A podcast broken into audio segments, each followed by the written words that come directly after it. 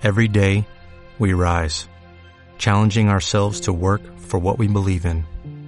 At U.S. Border Patrol, protecting our borders is more than a job, it's a calling. Agents answer the call, working together to keep our country and communities safe. If you are ready for a new mission, join U.S. Border Patrol and go beyond.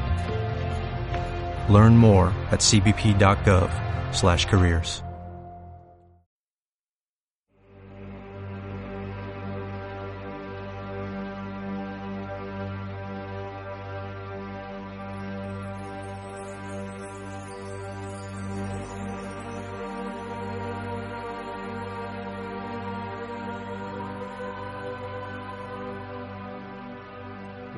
Oscuros presenta Pesadilla a 20.000 pies de Richard Matheson.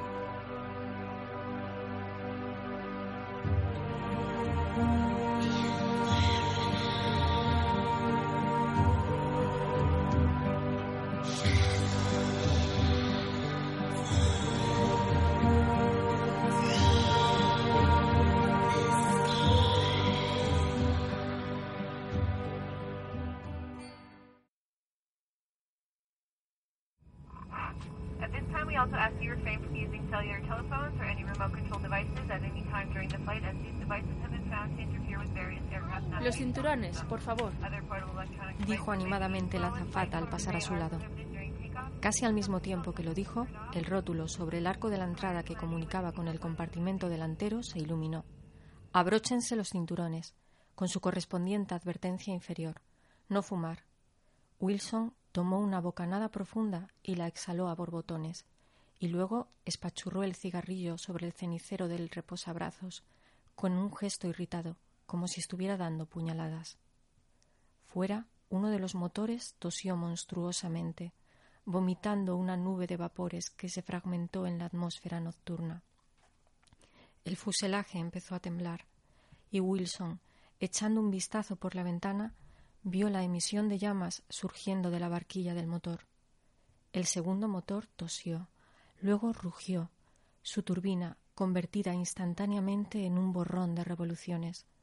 Con tensa docilidad, Wilson se abrochó el cinturón sobre el regazo. Ya estaban funcionando todos los motores y la cabeza de Wilson palpitaba al unísono con el fuselaje. Permaneció muy rígido, mirando el asiento que tenía delante, mientras el DC-7 rodaba sobre la plataforma de estacionamiento, calentando la noche con el atronador estallido de sus escapes.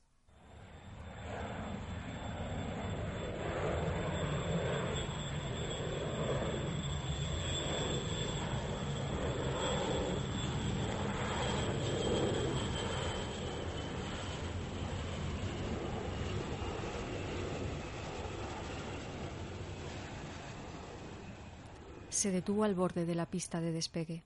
Wilson observó a través de la ventana el inmenso resplandor de la terminal. Pensó que a última hora de la mañana, duchado y vestido con ropa limpia, estaría sentado en el despacho de otro contacto, discutiendo otro negocio dudoso, cuyo resultado neto no añadiría ni una pizca de sentido a la historia de la humanidad. Era todo tan condenadamente. Wilson tragó saliva cuando los motores empezaron su carrera de calentamiento previa al despegue.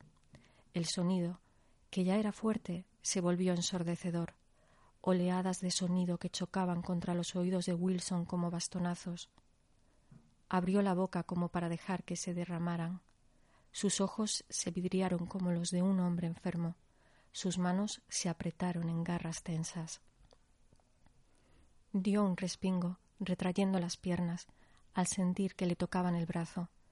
Apartando la cabeza de golpe, vio a la azafata que le había recibido en la puerta. Le estaba sonriendo. ¿Se encuentra bien? Apenas consiguió distinguir sus palabras. Wilson apretó los labios y agitó la mano ante ella como si quisiera espantarla. Su sonrisa centelleó con un resplandor excesivo y luego se extinguió cuando se dio la vuelta y se alejó. El avión empezó a moverse, al principio de forma letárgica, como un coloso que se esforzara por levantar la carga de su propio peso. Luego, con más velocidad, sacudiéndose la resistencia de la fricción. Wilson, volviéndose a la ventanilla, vio la pista oscura corriendo a su lado cada vez más rápido. Se produjo un gemido mecánico en el extremo del ala cuando bajaron los alerones. Entonces, de forma imperceptible, las ruedas gigantescas comenzaron a perder contacto con el suelo y la tierra empezó a quedarse atrás. Debajo centellearon los árboles, los edificios, las flechas de mercurio de los faros de los coches. El DC-7 se escoró lentamente a la derecha, elevándose hacia el resplandor gélido de las estrellas. Por fin se enderezó, y los motores parecieron detenerse hasta que el oído de Wilson, al ajustarse, captó el rumor de su velocidad de crucero. Un momento de alivio liberó sus músculos, transmitiéndole cierta sensación de bienestar. Luego pasó. Wilson permaneció sentado e inmóvil, mirando el cartel de prohibido fumar hasta que se apagó, con un parpadeo, y entonces encendió un cigarrillo rápidamente. Rebuscó en la bolsa trasera del asiento que tenía delante y sacó su periódico.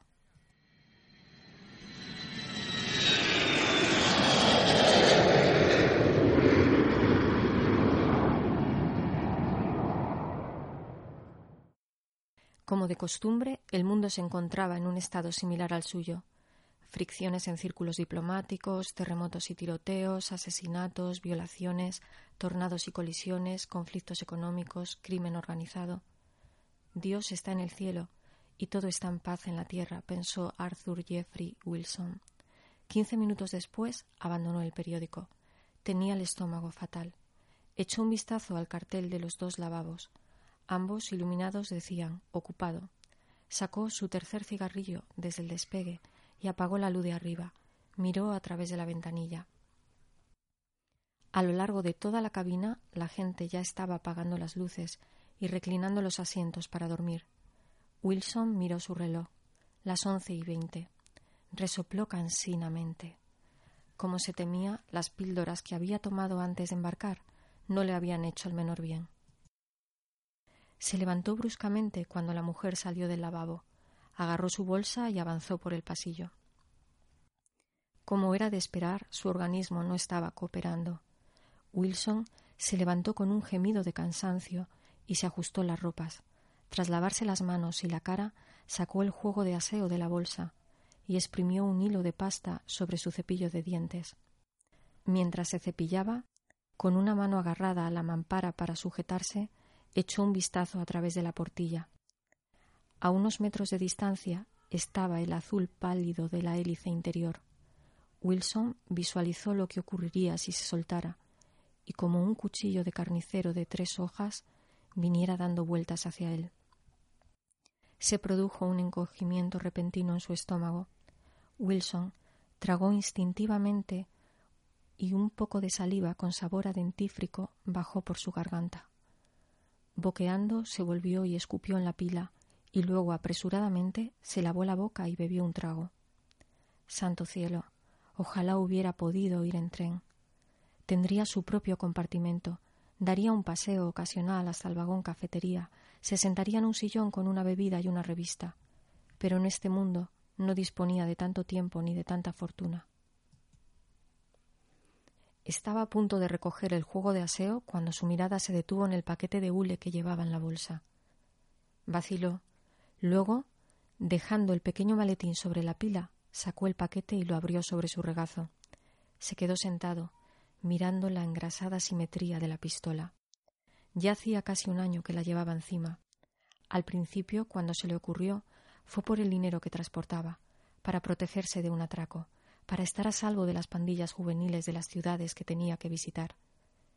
Pero, en el fondo, siempre había sabido que sólo había una razón válida, una razón en la que pensaba todos los días.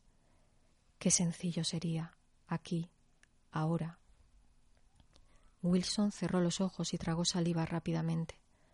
Todavía podía saborear la pasta dentífrica en la boca, un leve picor de menta en flor, se quedó sentado sobre el frío palpitante del inodoro, con el aceitoso revólver en las manos, hasta que, de pronto, empezó a estremecerse de forma incontrolable. Dios, déjame, gritó su mente con brusquedad. Déjame. Déjame. Apenas reconoció el lloriqueo en sus oídos. Bruscamente Wilson se irguió en el asiento. Con los labios apretados, envolvió otra vez la pistola y la arrojó a la bolsa. Puso la cartera encima y cerró la cremallera de la bolsa. Se levantó, abrió la puerta y salió al exterior. Volvió apresuradamente a su plaza y se sentó deslizando el bolso de viaje hasta su sitio exacto. Ajustó el regulador del reposabrazos y se reclinó hacia atrás. Era un hombre de negocios y tenía negocios que hacer por la mañana, así de sencillo. Su cuerpo necesitaba sueño y él le daría sueño.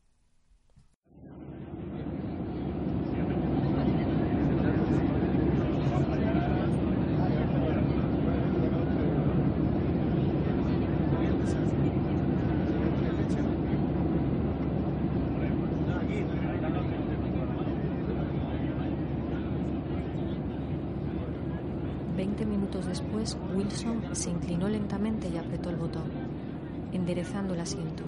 Su cara, una máscara de derrota. ¿Por qué combatirlo? pensó. Era obvio que iba a permanecer despierto, no había más que hablar. Había terminado más de la mitad del crucigrama cuando dejó que el papel cayera sobre sus piernas. Sus ojos estaban demasiado cansados. Irguiéndose, giró los hombros, estirando los músculos de la espalda. ¿Ahora qué? pensó. No quería leer, no podía dormir, y todavía faltaban, comprobó su reloj, entre siete y ocho horas para llegar a Los Ángeles. ¿Cómo iba a pasarlas? Echó un vistazo a la cabina y vio que, excepto un único pasajero en el compartimento delantero, todos estaban dormidos. Una furia repentina y abrumadora le invadió. Quería chillar, tirar algo, golpear a alguien. Apretó los dientes con tanta rabia que le dolieron las mandíbulas corrió las cortinillas con manos temblorosa y lanzó una mirada asesina a través de la ventana. Fuera vio las luces de las alas que parpadeaban encendiéndose y apagándose, y los relámpagos chillones del escape de la cubierta de los motores. Ahí era donde estaba, pensó, a veinte mil pies sobre la tierra, atrapado en un cascarón aullante y mortal, atravesando la noche polar hacia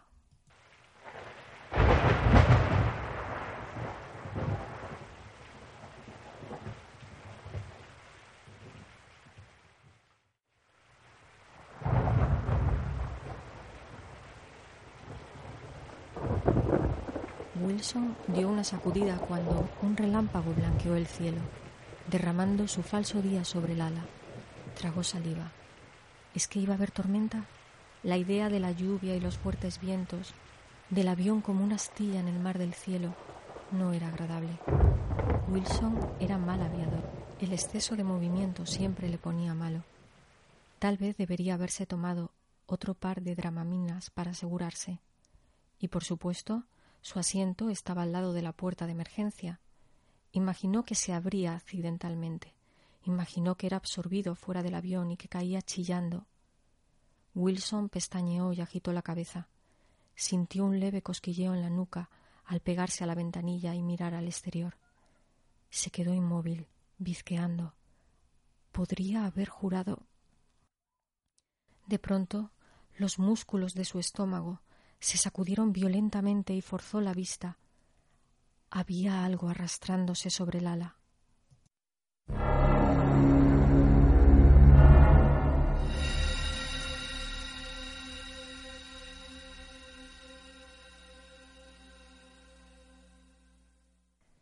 Wilson sintió un temblor repentino y nauseabundo en el estómago.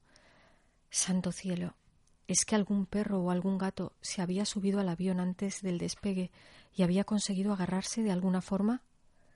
Era una idea escalofriante. El pobre animal estaría enloquecido por el terror. Sin embargo, ¿cómo habría podido encontrar algún asidero en la superficie bruñida y barrida por el viento? Tenía que ser imposible. Puede que en realidad se tratara de un pájaro o. El relámpago centelleó y Wilson vio que era un hombre.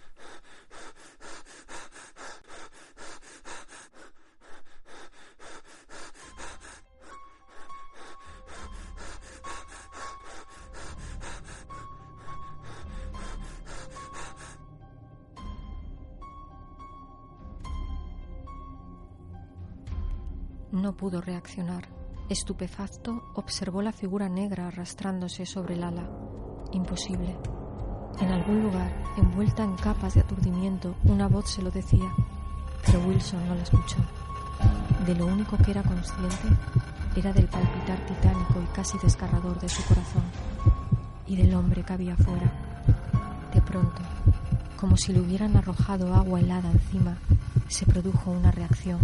Su mente saltó en busca del refugio de una explicación. Debido a algún descuido increíble, un mecánico había despegado con el avión y había conseguido aferrarse a él, aunque el viento le había arrancado las ropas, aunque el aire era escaso y casi gélido. Wilson no se dio tiempo para contradecirse. Poniéndose en pie de un salto, gritó ¡Azafata!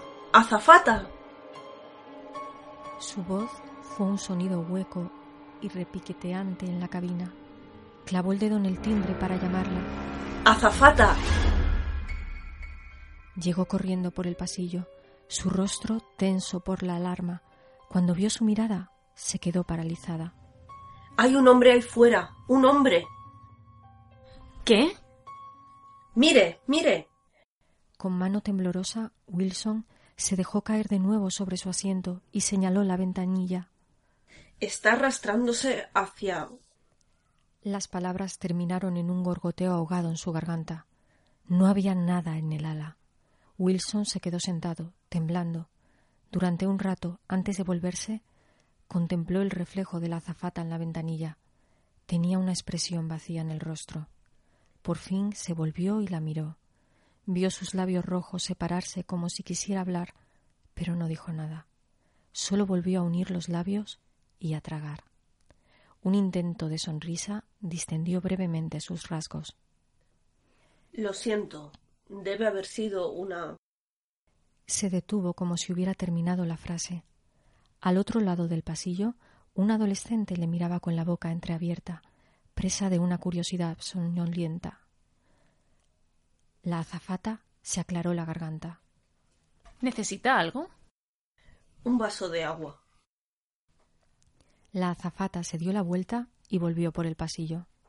Wilson tomó una honda bocanada de aire y se apartó del escrutinio de la jovencita. Se sentía como si no hubiera pasado nada. Eso era lo que más le desconcertaba.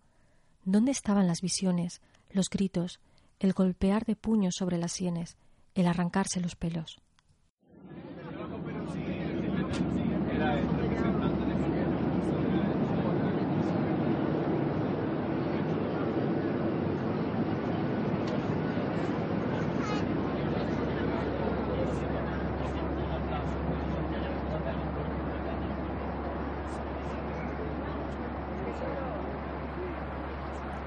Cerró bruscamente los ojos.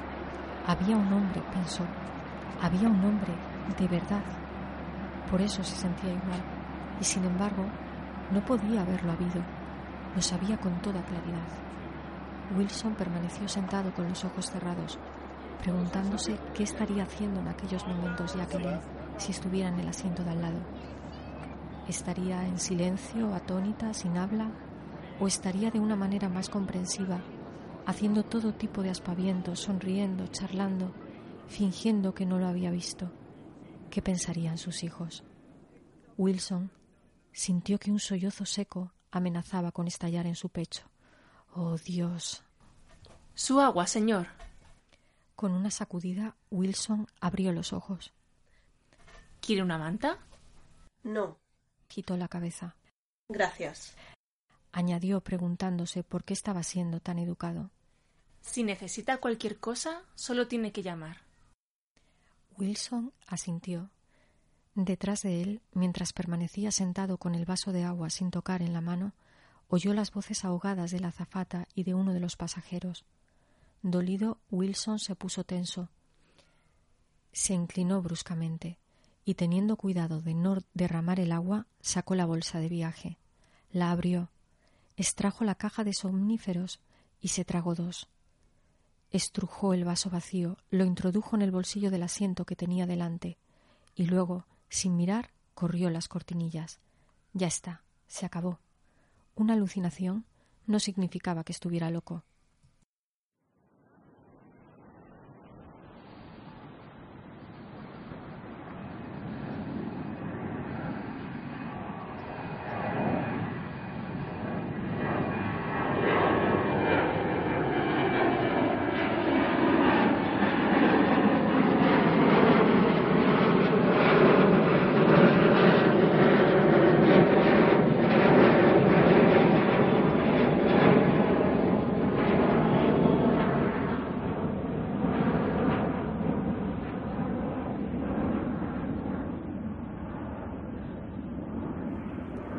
Wilson se giró sobre el costado derecho e intentó mantenerse firme contra el movimiento entrecortado de la nave. Tenía que olvidarlo. Eso era lo más importante. No podía seguir dándole vueltas. Inesperadamente descubrió que una sonrisa irónica se formaba en sus labios. Bueno, por Dios. Al menos nadie podría acusarle de tener alucinaciones vulgares. Cuando se ponía, lo hacía a lo grande. Un hombre desnudo arrastrándose sobre el ala de un DC-7 a veinte mil pies era una fantasía digna del más noble de los lunáticos. Su humor se esfumó rápidamente. Wilson sintió un escalofrío. Había sido tan clara, vívida. ¿Cómo habían podido ver sus ojos algo que no existía? ¿Cómo había podido lo que estaba en su mente hacer que el acto físico de ver sirviera a sus propósitos de una forma tan completa? No se sentía aturdido ni mareado, ni había sido una visión amorfa y vaporosa.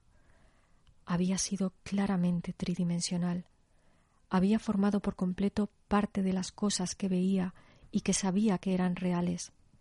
Eso era lo que le asustaba. No había tenido la menor cualidad onírica.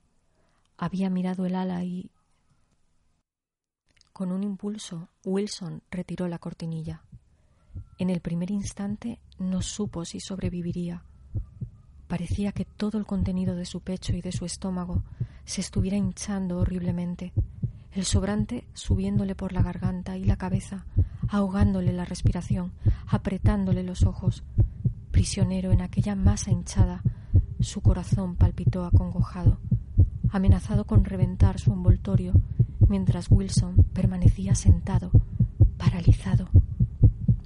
Apenas a un palmo, separado de él por el grosor de un trozo de cristal, el hombre le estaba mirando.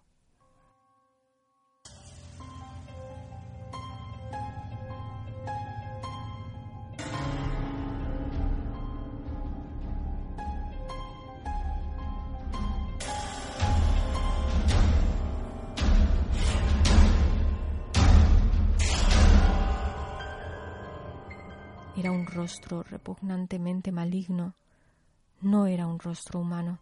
Su piel era mugrienta, de una aspereza de anchos poros. La nariz era un bulto achatado y descolorido. Los labios estaban deformes, agrietados, separados por dientes de un tamaño grotesco y de forma retorcida. Los ojos estaban hundidos y eran pequeños y no parpadeaban. El conjunto estaba marcado por un pelo revuelto y sucio que brotaba también en tupidos mechones en los oídos y la nariz del hombre, como si fuera un pájaro, y que bajaba por sus mejillas. Wilson se quedó clavado a su asiento, incapaz de dar respuesta. El tiempo se detuvo y perdió su significado. Todas las funciones y análisis cesaron. Todo se quedó paralizado en el hielo del estupor. Solo continuó el latido del corazón, como un saltar frenético en la oscuridad. Wilson no era capaz ni de parpadear. Con los ojos abiertos, sin aliento, devolvía la mirada de la criatura. Entonces, bruscamente, cerró los ojos y su mente, libre de la visión, se recompuso. No está ahí, pensó. Apretó los dientes, el aliento temblando en sus narices. No está ahí, sencillamente no está ahí aferrando los reposabrazos con dedos que se volvían pálidos en los nudillos, Wilson fortaleció su ánimo. Ahí fuera no hay ningún hombre, se repitió. Era imposible que hubiera un hombre ahí fuera. Agazapado en el ala, mirándole, abrió los ojos.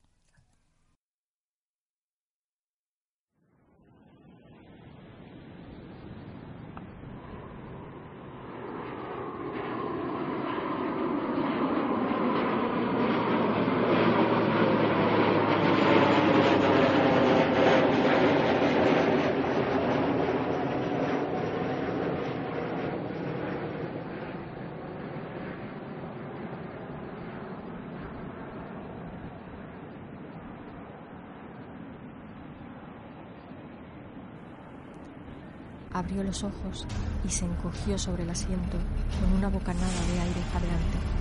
El hombre no solo seguía ahí, sino que estaba sonriendo.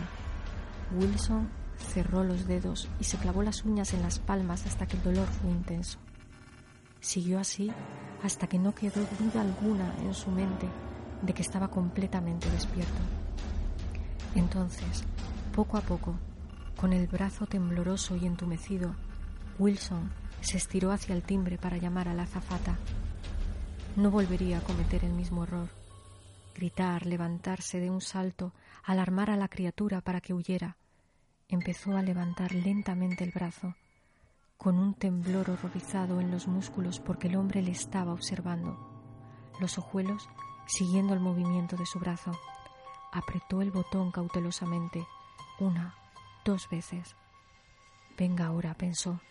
Venga ahora con sus ojos objetivos y vea lo que yo veo, pero dése prisa. Oyó cómo se retiraba una cortinilla en la parte posterior de la cabina y de pronto su cuerpo se puso rígido. El hombre había girado su monstruosa cabeza en aquella dirección. Paralizado, Wilson le miró. A prisa, pensó. Por amor de Dios, dése prisa.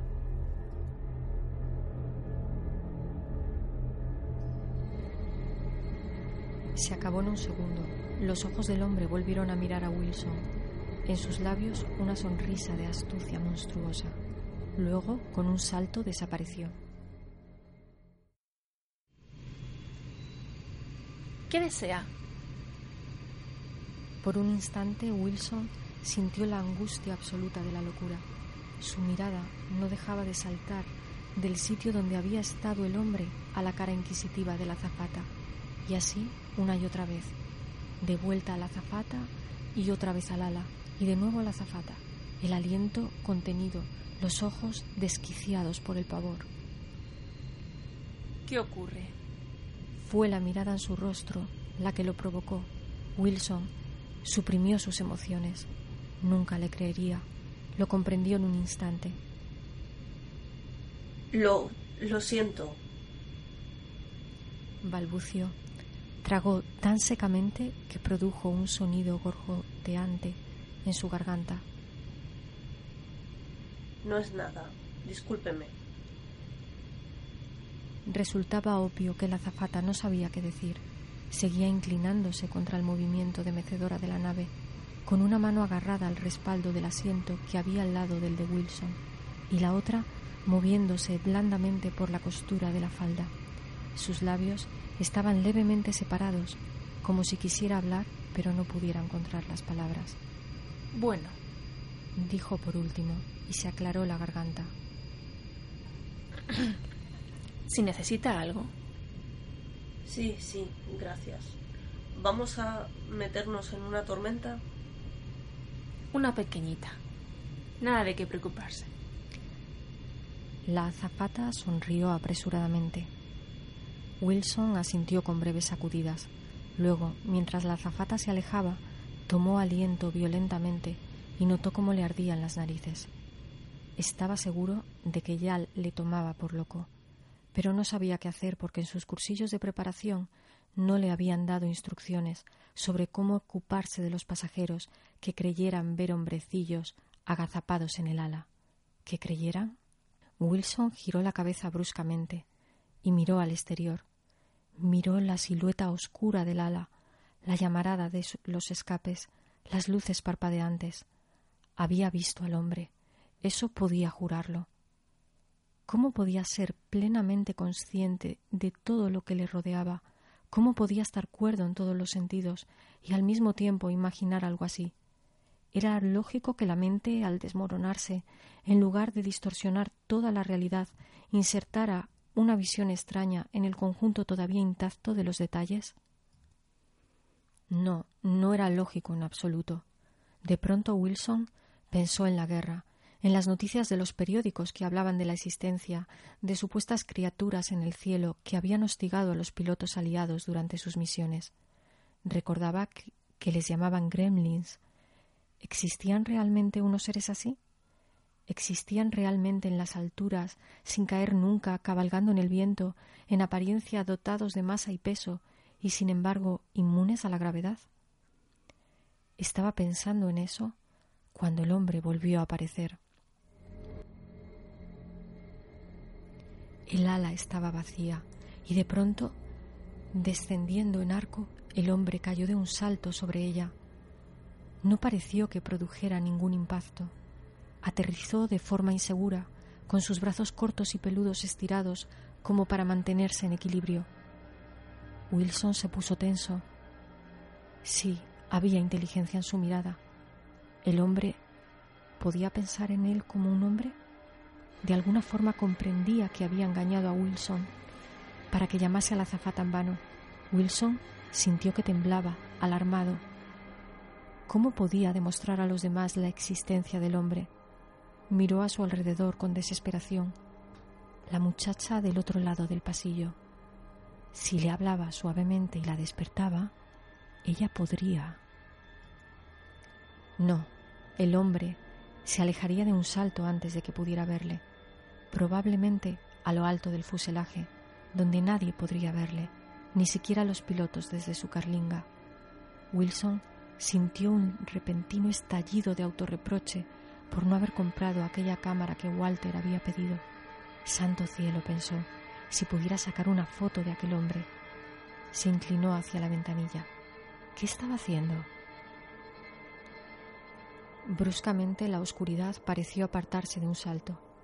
El relámpago pintó de blanco el ala y Wilson lo vio. Como un niño curioso, el hombre estaba agachado sobre el borde oscilante del ala, estirando su mano derecha hacia una de las turbinas giratorias. Mientras Wilson lo observaba, fascinadamente horrorizado, la mano del hombre se acercó cada vez más a la turbina borrosa hasta que, de pronto, se apartó de golpe, y los labios del hombre se fruncieron en un grito sin sonido. Había perdido un dedo, pensó Wilson asqueado, pero de inmediato el hombre volvió a estirar la mano, su nudoso dedo extendido, la imagen de un niño monstruoso intentando detener el giro de la paleta de un ventilador. Si no hubiera estado tan admirablemente fuera de lugar, habría sido divertido, pues, visto de forma objetiva, el hombre en aquel momento era una imagen cómica, un duende de cuento de hadas que había cobrado vida, con el viento azotándole la cabeza y el cuerpo, toda su atención concentrada en el giro de la hélice. ¿Cómo podía inventarse aquella locura? pensó repentinamente Wilson. ¿Qué podía revelarle sobre sí mismo aquel pequeño horror burlesco?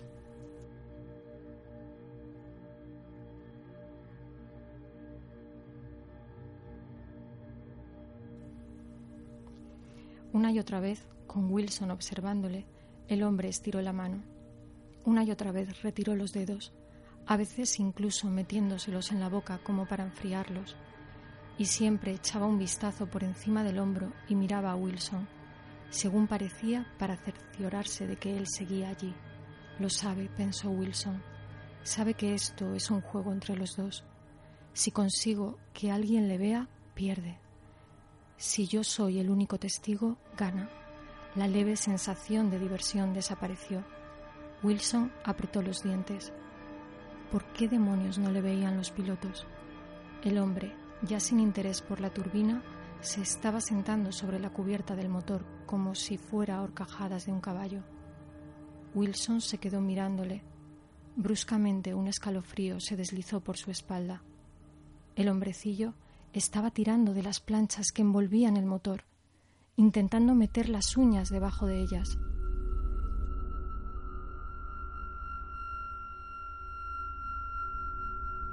Impulsivamente Wilson estiró la mano y apretó el botón que llamaba la azafata. La oyó venir desde el fondo de la cabina y durante un segundo pensó que había engañado al hombre, que parecía absorto en sus esfuerzos. En el último momento, sin embargo, justo antes de que llegara la azafata, el hombre lanzó una mirada a Wilson. Entonces, como una marioneta a la que retiran del escenario tirando de sus cables, volvió a salir volando por los aires. ¿Sí? ¿Podría hacerme el favor de sentarse? Ella vaciló. Bueno, yo... Por favor. Se sentó cautelosamente en el asiento de al lado. ¿Qué le ocurre, señor Wilson? El hombre sigue fuera. La azafata le miró. La razón por la que le cuento esto es que ha empezado a manipular uno de los motores. Ella volvió los ojos instintivamente hacia la ventanilla. No, no, no mire. Ahora no está. Se aleja cada vez que viene usted. Una náusea repentina se apoderó de él al comprender lo que ella debía de estar pensando, al comprender lo que él mismo estaría pensando si alguien le contara una historia semejante. Una oleada de aturdimiento pareció recorrerle y pensó me estoy volviendo loco. La cuestión es, dijo, resistiéndose al pensamiento, que si no me lo estoy imaginando, la nave está en peligro. Sí. Lo sé. Cree que he perdido la cabeza. Por supuesto que no. Lo único que pido es lo siguiente. Dígale a los pilotos lo que le he dicho. Pídales que echen un vistazo a las alas. Si no ven nada, muy bien. Pero si lo ven... La azafata se quedó sentada en silencio, mirándole. Las manos de Wilson se cerraron en puños que temblaban en su regazo. ¿Y bien? Ella se puso en pie. Se lo diré. Se dio la vuelta y continuó por el pasillo con un movimiento que a Wilson le pareció poco natural, demasiado rápido para ser normal, pero claramente reprimido, como si quisiera asegurarle que no estaba huyendo. Sintió que su estómago se retorcía al volver a mirar por el ala. Bruscamente el hombre volvió a aparecer, aterrizando en el ala como un grotesco bailarín de ballet. Wilson observó cómo reanudaba su trabajo montándose sobre el motor con sus piernas gruesas y desnudas y tirando de las planchas. Bueno, ¿por qué se preocupaba tanto? pensó Wilson. Aquella miserable criatura no podría arrancar los clavos con las uñas. En realidad, no importaba que los pilotos le vieran o no, al menos en lo referente a la seguridad del avión. En cuanto a sus propias razones personales, justo en ese momento, el hombre levantó el borde de una plancha. Wilson tragó saliva.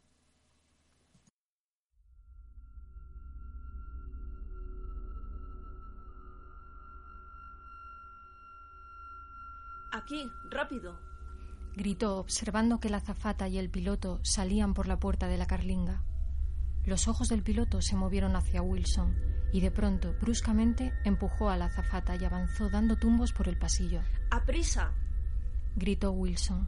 Miró por la ventana a tiempo de ver cómo el hombre saltaba hacia arriba. Ya no importaba. Había pruebas. ¿Qué está pasando? preguntó el piloto, deteniéndose sin aliento a su lado. Ha arrancado una de las planchas de los motores. ¿Qué ha hecho qué? El hombre de fuera. Le digo que... Señor Wilson, baje la voz, ordenó el piloto. No sé qué está pasando aquí, pero... Wilson dejó caer la mandíbula. ¿Quiere hacer el favor de mirar? Señor Wilson, se lo advierto. Por el amor de Dios. Wilson tragó saliva rápidamente, intentando reprimir la rabia cegadora que sentía. Bruscamente se recostó sobre el asiento y señaló la ventana con la mano paralizada. ¿Quiere hacer el favor de mirar, por el amor de Dios? Tomando aliento nerviosamente, el piloto se inclinó. Al momento, su mirada volvió con frialdad a la de Wilson. ¿Y bien? preguntó. Wilson volvió la cabeza. Las planchas estaban en su posición normal. Oh, no. Espere. Le vi levantar esa plancha. Señor Wilson, si no... Le digo que le he visto levantarla. El piloto se quedó mirándole, con la misma expresión horrorizada que había mostrado la azafata. Wilson se estremeció violentamente. Oiga, le he visto. gritó. El chasquido repentino de su voz le espantó. Al momento el piloto estuvo sentado a su lado. Señor Wilson, por favor. Vale, le ha visto. Pero recuerde que hay más personas a bordo. No debe alarmarlas. Al principio Wilson estaba demasiado perturbado para entenderlo. ¿Quiere decir... ¿Quiere decir que usted lo ha visto? Por supuesto pero no queremos asustar a los pasajeros. Compréndalo. Por supuesto, por supuesto. Yo no quiero. Wilson sintió un espasmo enroscándosele en la ingle y el bajo vientre. De pronto, Apretó los labios y miró al piloto con ojos malévolos. Lo comprendo. Lo que tenemos que recordar es suficiente. Señor. Váyase de aquí. ¿Wilson qué? ¿Quiere hacer el favor de dejarlo ya? Con la cara pálida, Wilson se apartó del piloto y miró el ala, con los ojos como piedras. De pronto volvió a mirarle. Esté tranquilo, no volveré a decir otra palabra. Señor Wilson, intente comprender nuestra... Wilson se giró y miró enfurecido el motor. Por el rabillo del ojo vio a dos pasajeros de pie en el pasillo, mirándole. Idiotas, estalló su cerebro. Sintió que sus manos empezaban a temblar y durante unos segundos tuvo miedo de vomitar. Ese el movimiento se repitió. El avión saltaba en el aire como una barca maltratada por un vendaval. Se dio cuenta de que el piloto seguía hablándole y estrechando los ojos miró el reflejo del hombre en la ventanilla. A su lado, sombríamente muda, la azafata permanecía en pie. Wilson pensó que los dos eran unos idiotas ciegos. No dio muestras de haber notado su partida. Reflejados en la ventanilla, vio que se dirigían hacia la parte trasera de la cabina. Ahora estarán hablando de mí, pensó, haciendo planes por si me pongo violento.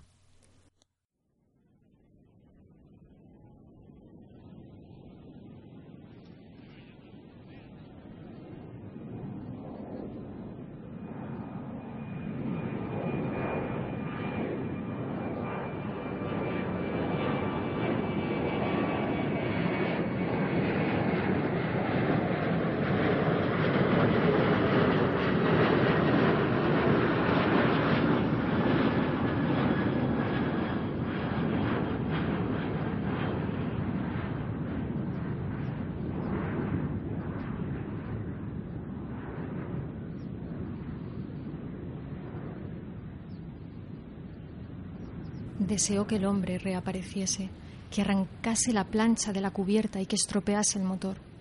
Le producía un placer rencoroso saber que solo él se interponía entre la catástrofe y las más de treinta personas que iban a bordo. Si lo deseaba, podía permitir que se produjera una catástrofe. Wilson sonrió sin humor. Menudo suicidio sería ese, pensó. El hombrecillo volvió a dejarse caer, y Wilson vio que lo que había pensado era correcto. El hombre había vuelto a colocar la plancha en su sitio antes de alejarse de un salto, pues ahora volvía a tirar de ella y la levantaba con facilidad, pelándola como si fuera la piel estirpada por un cirujano grotesco. El movimiento del ala era muy irregular, pero el hombre parecía no tener dificultad para permanecer equilibrado. Wilson volvió a sentir el pánico. ¿Qué podía hacer? Nadie le creía si seguía intentando convencerlos, probablemente le reducirían por la fuerza. Si pedía a la azafata que se sentara a su lado, obtendría, en el mejor de los casos, un respiro momentáneo. En el momento en que se fuera, o, si no lo hacía, en el momento en que se quedara dormida, el hombre regresaría. Aunque permaneciera despierta a su lado, ¿qué impediría que el hombre manipulase los motores de la otra ala? Wilson se estremeció con la frialdad del pánico enroscándosele en los huesos. Santo cielo, no podía hacer nada. Dio una sacudida cuando, al otro lado de la ventanilla por la cual observaba el hombrecillo, pasó el reflejo del piloto. La locura de aquel momento casi le hizo desmoronarse. El hombre y el piloto a un palmo el uno del otro, ambos vistos por él, pero sin ser conscientes de su mutua presencia. No, no era cierto. El hombrecillo había echado un vistazo sobre su hombro cuando pasó el piloto, como si supiera que ya no había necesidad de seguir saltando, que la capacidad de Wilson para interferir había llegado a su fin. De pronto, Wilson tembló con una furia cegadora. Te mataré, pensó, te mataré, sucio animal. Fuera, el motor vaciló. Duró solo un segundo, pero en ese segundo a Wilson le pareció que su corazón también se había detenido se apoyó contra la ventanilla, mirando. El hombre había doblado la plancha de la cubierta y ahora estaba arrodillado, metiendo una mano curiosa dentro del motor. No.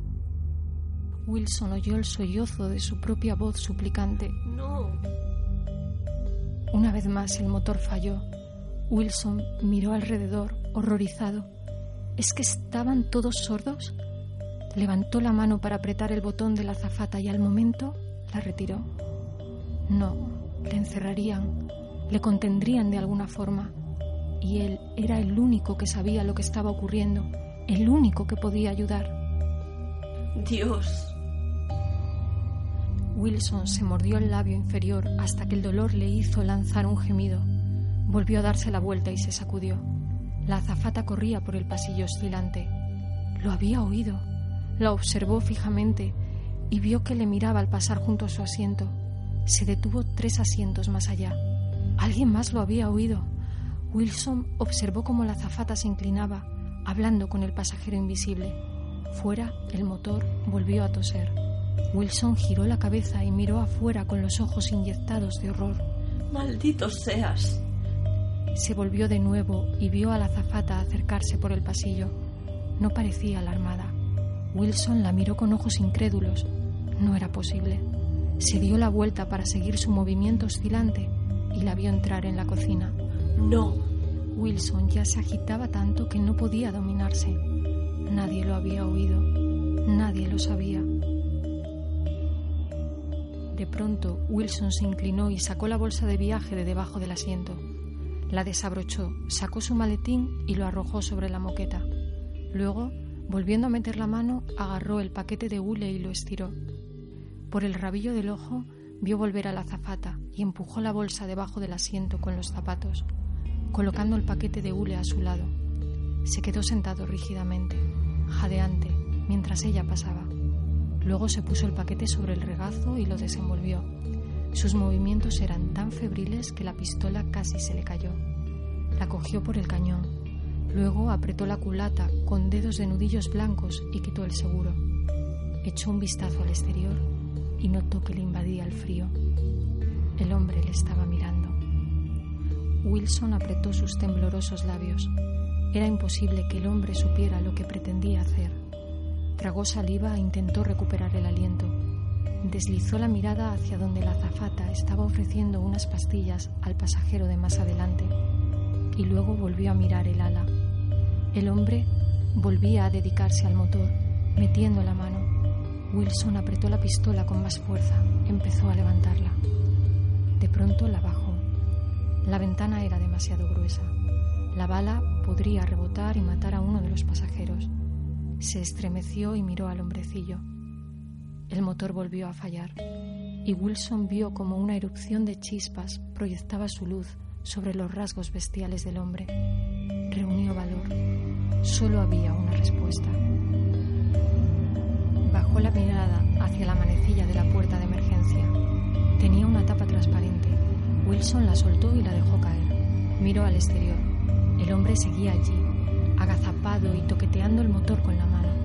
Wilson tomó aliento, tembloroso. Apoyó el pie izquierdo sobre la manecilla de la puerta y la probó. Hacia abajo no se movía, hacia arriba sí daba juego. Bruscamente Wilson dejó la pistola sobre su regazo. No había tiempo para discusiones, se dijo a sí mismo. Con manos temblorosas se abrochó el cinturón sobre los muslos. Cuando se abriera la puerta se produciría una corriente de aire irresistible. Por la seguridad de la nave, no debía dejarse arrastrar con ella. Ahora, Wilson volvió a coger la pistola con el corazón dándole saltos. Tendría que atacar por sorpresa y con mucha precisión. Si fallaba, el hombre podría saltar al otro ala o, aún peor, al fuselaje de la cola, donde podría cortar cables, deformar alerones o alterar el equilibrio de la nave sin que nadie le perturbara. No, esta era la única manera.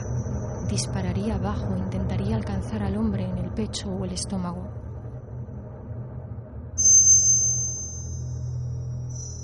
Wilson se llenó los pulmones de aire. Ahora, pensó, ahora. La azafata se acercó por el pasillo mientras Wilson empezaba a tirar de la manecilla. Durante un momento, paralizada, no pudo hablar. Una mirada de horror estupefacto deformó sus rasgos mientras levantaba una mano como si se le estuviese implorando. Entonces, repentinamente, su voz chilló por encima del ruido de los motores. Señor Wilson, no. Entonces vio al hombre. Estaba caminando por el ala, una figura retorcida que se inclinaba hacia adelante, con manos en forma de garra que se estiraban impacientes. Wilson levantó el brazo y disparó.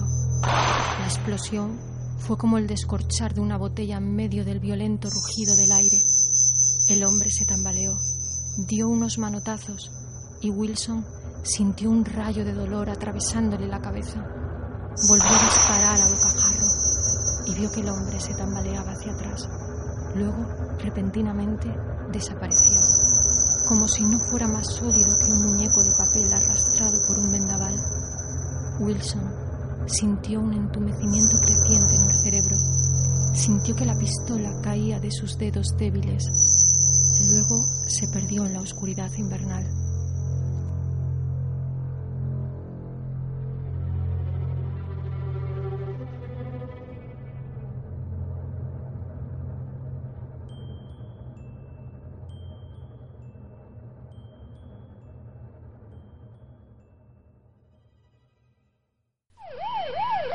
Se agitó y murmuró algo.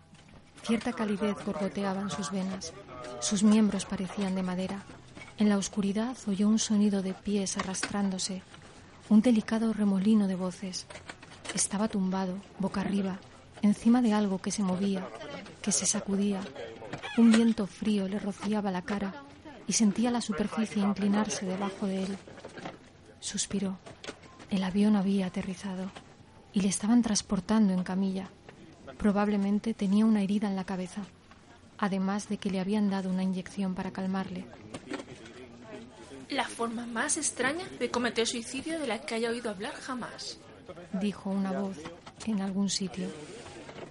Wilson sintió el placer de la diversión. Quien quiera que hubiera hablado se equivocaba, por supuesto. Como pronto quedaría demostrado, cuando revisaran el motor y examinaran su herida más atentamente. Entonces comprenderían que les había salvado a todos. Wilson durmió sin sueños.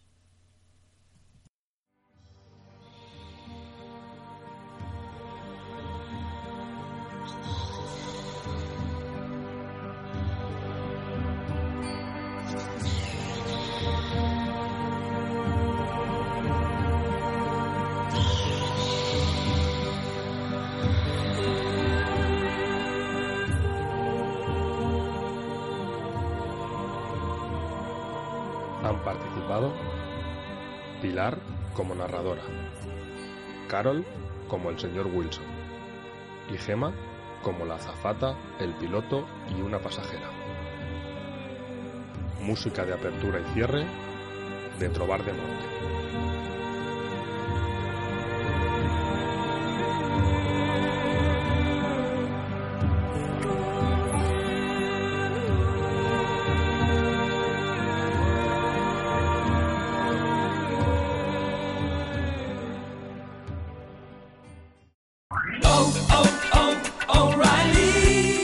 ¿Necesitas ayuda? En O'Reilly Auto Parts te ayudamos. ¿Necesitas algún consejo? Te aconsejamos. Nuestros profesionales en autopartes están siempre disponibles para ayudarte a encontrar lo que necesites. Excelente servicio al cliente es solo una de las ventajas que ofrece O'Reilly Auto Parts. Los profesionales en autopartes. oh,